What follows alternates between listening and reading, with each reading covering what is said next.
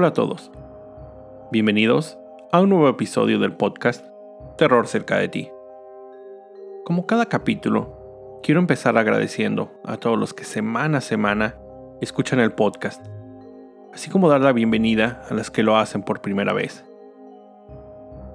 Recuerden seguir mis redes sociales, arroba terrorcerca, en Twitter, Facebook e Instagram, donde publico contenido adicional a los episodios y junto con el correo electrónico terrorcercadeti@gmail.com son los medios por los que me pueden hacer llegar sus sugerencias sobre historias, relatos o cualquier idea que tengan en mente.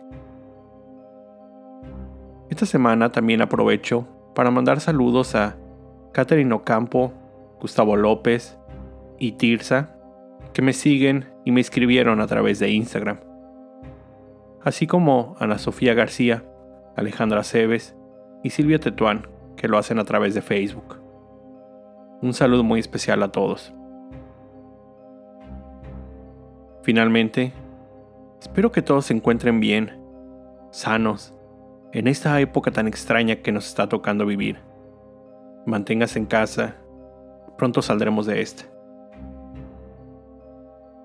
Y ahora sí, sin más preámbulos, esta es la historia de esta semana. En el 2010 se estrenó la cinta All Good Things, o como me parece fue llamada en México y Latinoamérica, Crimen en Familia. Una cinta protagonizada por Ryan Gosling y Kristen Dunst, dirigida por Andrew Jarecki. Esta película está basada en un caso real la historia de uno de los casos de asesinatos sin resolver más famosos de Nueva York. La historia del principal sospechoso, el millonario Robert Durst. Algunos días después del estreno de esta película, la distribuidora recibió una llamada telefónica de quien se identificó como Robert Durst, es decir, el protagonista de la historia y solicitaba una entrevista con el director de la película. A partir de ese momento, Andrew grabó todas las llamadas entre ellos, así como las posteriores sesiones que tuvo con Robert. Dorst decía que quería contar su lado de la historia, y él afirmaba estaba consciente de que la gente podría tomar a mal sus declaraciones, pero que aún así él quería contar su versión de los hechos. A continuación, les contaré la historia de Robert Durst, con algunos insertos, comentarios de lo que se incluye en el documental The Jinx, una miniserie de seis episodios que pueden encontrar en HBO. Robert Durst nació el 12 de abril de 1943, en la ciudad de Nueva York, era el mayor de cuatro hermanos. Su infancia y juventud la vivió en el poblado de Scarsdale, Nueva York, a pocos minutos al norte de la ciudad. En su familia, su padre era la cabeza al frente de una de las más grandes empresas de bienes raíces de la ciudad de Nueva York. La organización Durst posee y administra más de 8.5 millones de pies cuadrados, de los que son denominados espacios clase A de oficinas. Es decir, son espacios de lujo, con las mejores ubicaciones y los mejores servicios. Esto, solo para darles una idea, significa que la empresa tiene un valor actual estimado de 4.400 millones de dólares. De acuerdo a declaraciones hechas por el propio Robert, él afirma que cuando tenía 7 años, una noche, su padre lo despertó para decirle, ven, vamos a ver a tu madre. Él, aún medio dormido, fue con él y se pararon frente a una de las ventanas de su casa. A través de la ventana vio a su madre, pero no se daba cuenta de lo que estaba pasando en realidad. Ella estaba afuera, parada en el techo de la casa. Robert la saludó, de nuevo, sin saber realmente qué era lo que estaba pasando. para después verla caer. Él vio a su madre morir, hecho que, por obvias razones, lo marcó por toda su vida. Aunque estos sucesos fueron después desmentidos por su propio hermano menor Douglas, diciendo que ninguno de los hijos vio morir a su madre. En la misma declaración, Robert cuenta que su padre lo llevó al funeral de su madre. De nuevo, él no estaba consciente realmente de lo que estaba pasando ahí. Hasta que en algún momento, alguien se le acercó y le dijo, no te preocupes, tu mamá va a estar bien ahí. En ese momento se dio de cuenta que su mamá estaba en el ataúd, estaba siendo sepultada. Después de esto, Robert solía escaparse de donde estuviera, sea de la escuela, de la casa, donde fuera, y esconderse. Muchas veces la policía era llamada para encontrarlo. Se volvió una persona introvertida, con dificultad para socializar. Robert estudió la preparatoria en la escuela pública de Scarsdale, una de las mejores de la zona, para después obtener un título de economía en la Universidad de Lee, en Pensilvania, en 1965.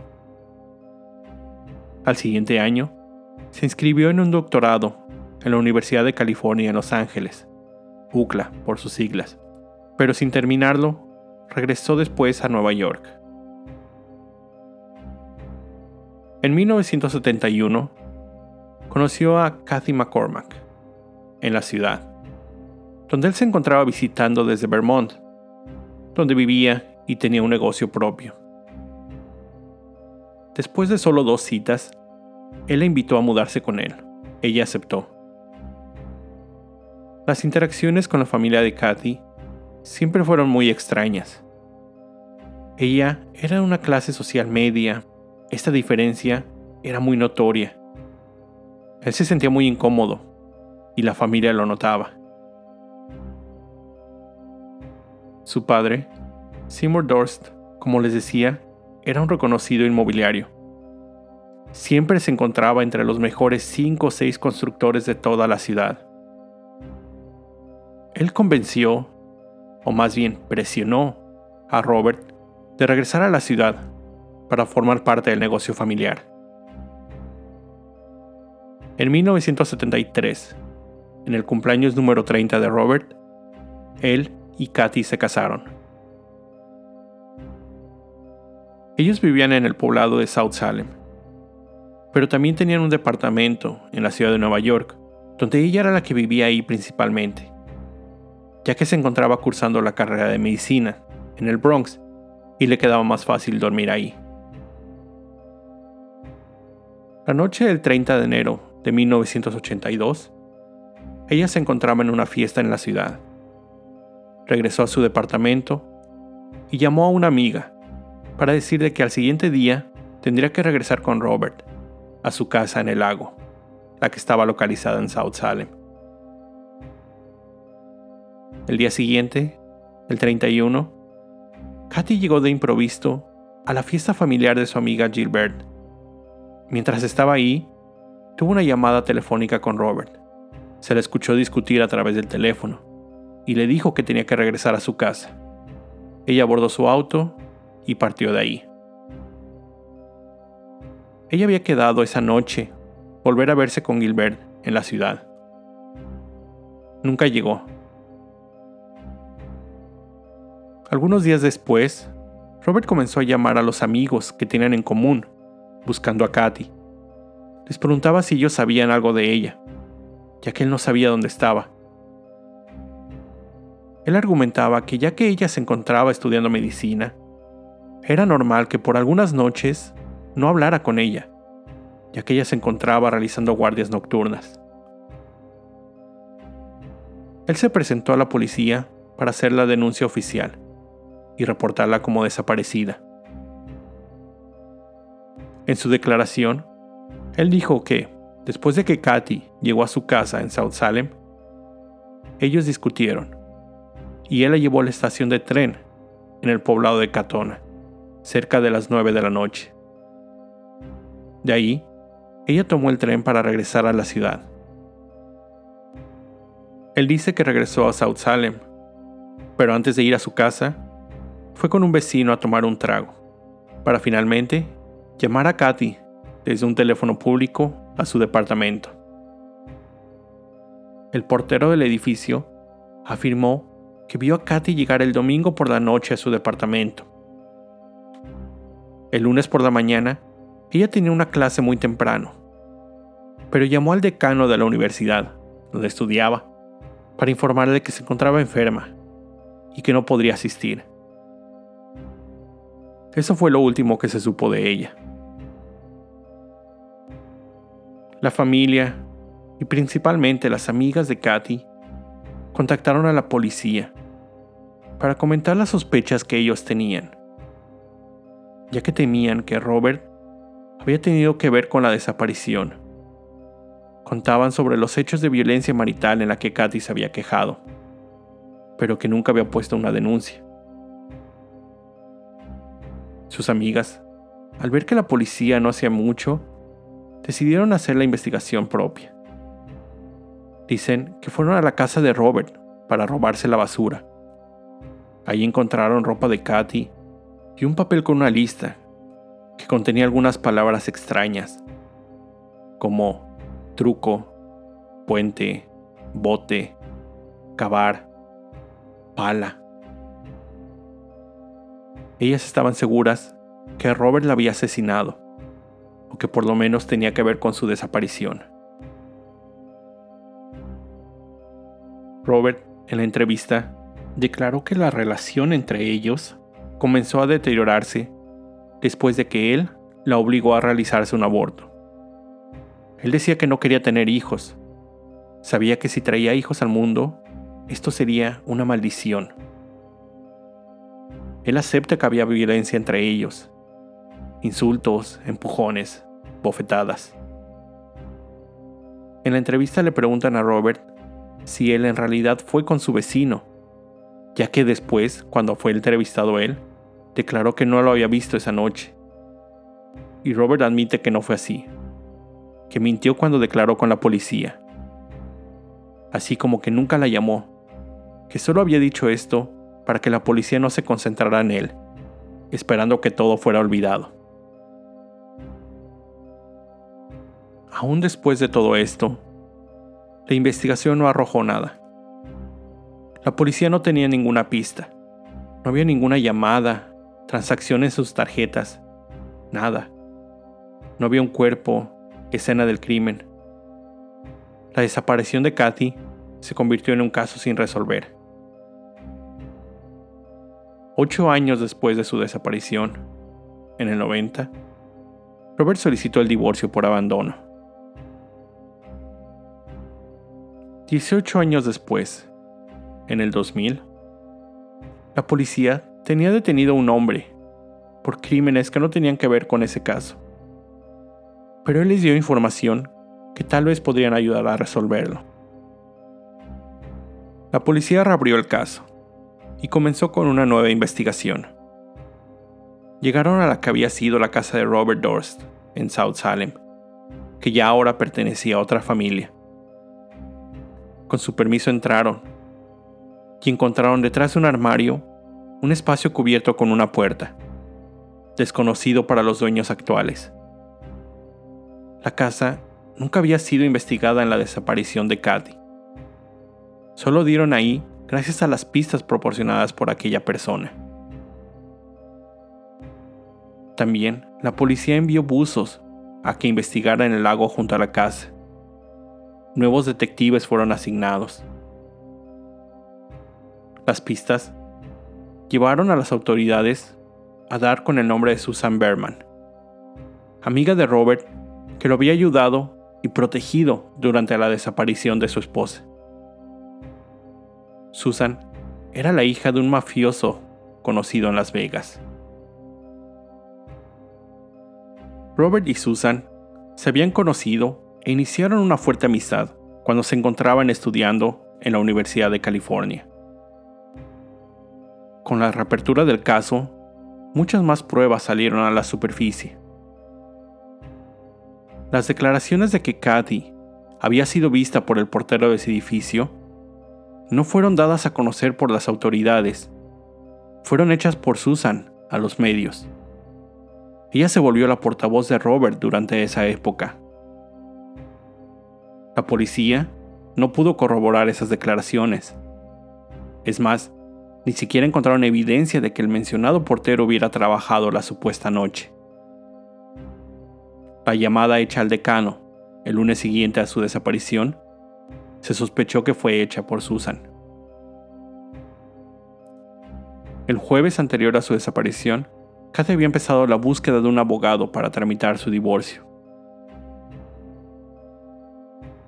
Y lo más importante, con la reapertura del caso, aunque no existían todavía pruebas que inculparan de alguna forma a Robert, tampoco se encontraron pruebas de que Kathy hubiera salido de South Salem. Ningún testigo la vio abordar el tren. No había registros de la supuesta llamada entre ellos. Durante la entrevista, Robert es cuestionado si sabe algo sobre la muerte de su esposa. A lo que él, muy inteligentemente, responde, no sé si está muerta. Cuando la pregunta cambia a si sabe algo sobre su desaparición, él contesta que no, que no sabe dónde está. El martes después de la desaparición de Katy, se identificaron tres llamadas por cobrar realizadas desde un punto en New Jersey, siendo Robert una de las únicas dos personas que lo hacían, y Seymour, su padre, la otra. Esto llevó a las autoridades a pensar que era Robert quien había estado hablando desde allá, una zona muy alejada a su domicilio, y en la que no tenía razón aparente de estar.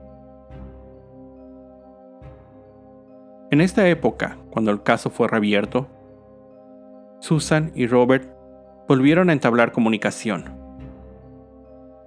La policía de Los Ángeles, donde se había mudado Susan, había comenzado a buscarla para cuestionarla, ya que ahora la policía de Nueva York tenía sospechas de que ella poseía más información sobre la desaparición de Katy de lo que inicialmente había declarado.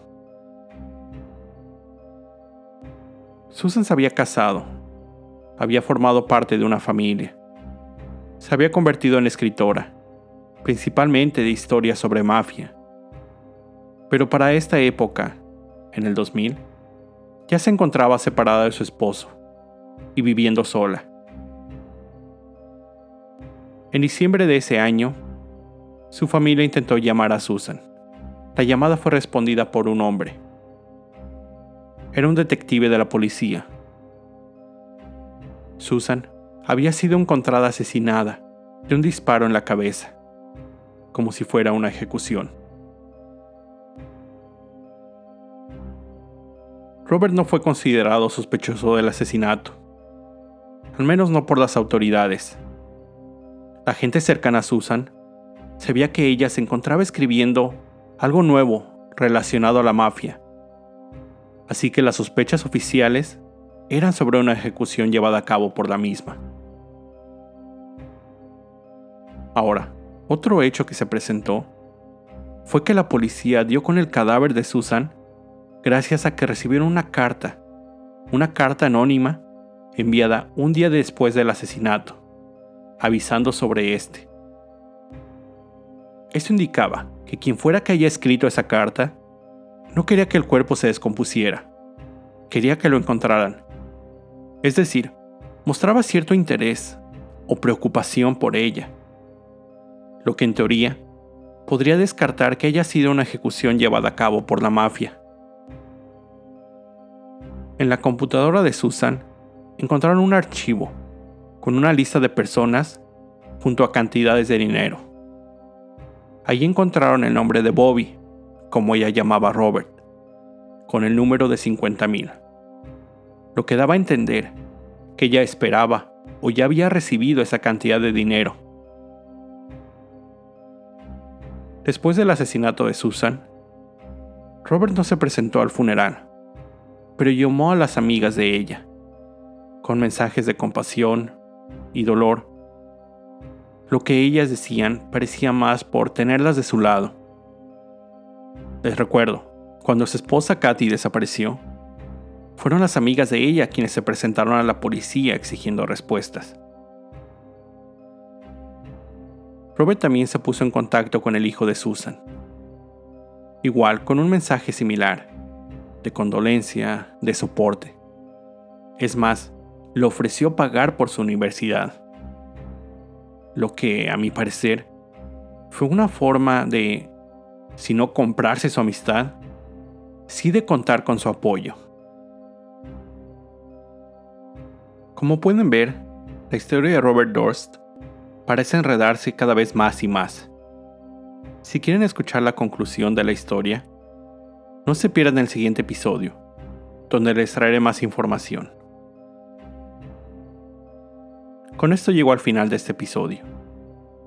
Como siempre, te recuerdo estar alerta de todo lo que pasa a tu alrededor, ya que el terror está donde menos te lo esperas.